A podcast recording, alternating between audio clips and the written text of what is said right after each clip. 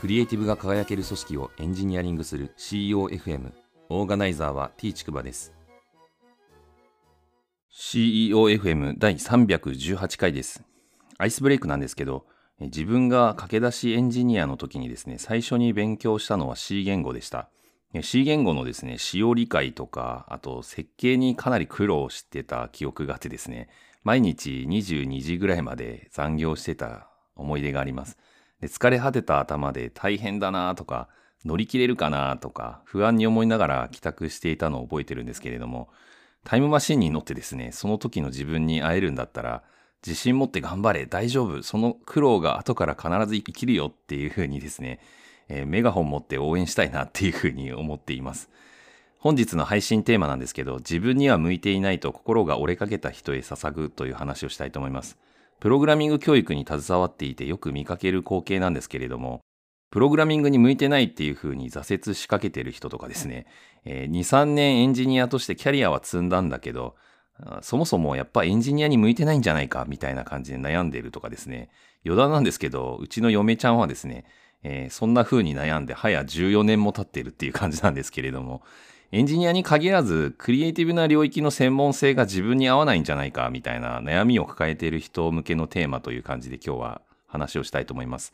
まずは前向きに捉える方法をですね、えー、3つ紹介するんですけれども、1つは、まず挑戦とか継続してきた自分を褒めてあげた方がいいかなっていうふうに思います。えー、2つ目なんですけど、原点に立ち返るっていうことですね。えー、例えばプログラミングだったら、なぜプログラミングを勉強しようと思ったのかとかですね、エンジニアになぜなろうと思ったのかみたいなところにですね、えー、何かヒントが隠されてたりするので、えー、その思いをもう一回振り返ってみるってことですね。三つ目がキャリアチェンジしても経験は必ず生きるっていうことですね。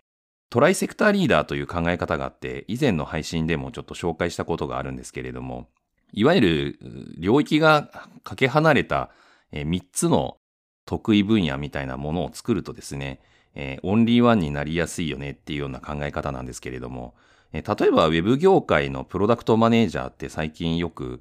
市場価値が高いというふうに言われていて、そもそも母数がま少ない職種でもあるかなというふうに思うんですけれども、エンジニアリングのバックグラウンドがある方の方がですね、重宝されるというような側面があります。なので、仮にですね、エンジニアからあプロダクトマネージャーにキャリアチェンジしたとしてもですね、そのもともとエンジニアリングの経験とか知識っていうのはですね、えー、役に立つというようなところがあったりしますという感じです。で継続するかどうかをですね、判断する軸になりそうな3つの問いがあるなと思ったんで、それを紹介するんですけれども、え一つはですね、周囲の人に貢献できているかどうかってことですね。えこれは具体的な顔がすぐに思い浮かぶかどうかっていうところが大事かなというふうに思います。なんとなく抽象的にですね、こういう人には貢献できてるかなっていうふうに思い浮かべるっていうのはダメで、具体的な人の名前とか顔が思い浮かぶっていうのがすごく重要なポイントかなっていうふうに思っています。二つ目が下手の横好きかどうかってことですね。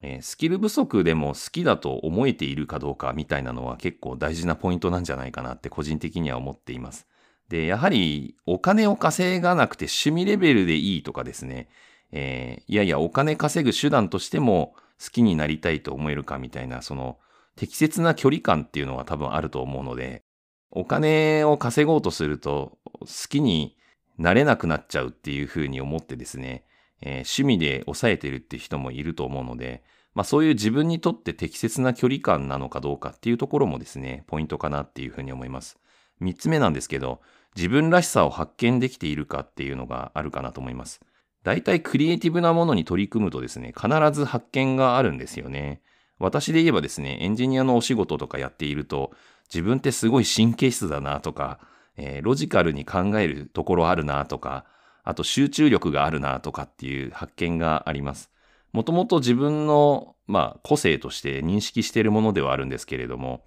その仕事に取り組むにあたってですね、結構このあたりのことがクローズアップされる側面があるかなっていうふうに思います。また、あの、できればですね、新しい発見とか、ポジティブな発見があるっていうのがまあ大事かなっていうふうにも思います。でですね、この問いへのですね、イエス、ノーの数で対応が分かれそうかなっていうふうに思っていて、3つともイエスだったら、まあ、継続するしないのどちらでもいいかなっていうことで、かなりポジティブな選択肢が多いなっていう感じですね。で、一つでもノーだったら、イエスにするための努力を考えて、で、その努力についてやってみようと思えるかどうかっていうのが結構大きなポイントなんじゃないかなっていうふうに思っています。えー、その努力をですね、やってみようと思えるんであれば、まだ継続できるチャンスが残されていると言えるんじゃないかなと思っています。えー、あとは3つともノーだった場合ですね、えー、そうすると、もしかしたら継続しないで逃げ出してもいいのかもしれないなっていうふうに思います。私が新卒で入っていた会社で営業をやってた時にですね、この3つがノーだったんですよね。で、結果的に逃げ出してエンジニアになったわけなんですけれども、まあ、逃げ出したおかげで、ある意味エンジニアという転職に自分は巡り会えたので、その逃げ出したこと自体もですね、その当時の自分にあったらですね、えー、感謝の気持ちを伝えたいなっていう思いがあるかなっていう感じです。まあ、いずれにしてもですね、自分の人生っていうのは、他の誰でもない自分が決めることであって、他の人に何か言われてもですね、あんまり気にすることなく、どんな決断をしても、まあ胸を張ればいいんじゃないかなっていうふうに思っています。第318回の配信は以上です。ご意見ご感想などあれば、Twitter アカウント t ちくばまで、ハッシュタグは CEOFM です。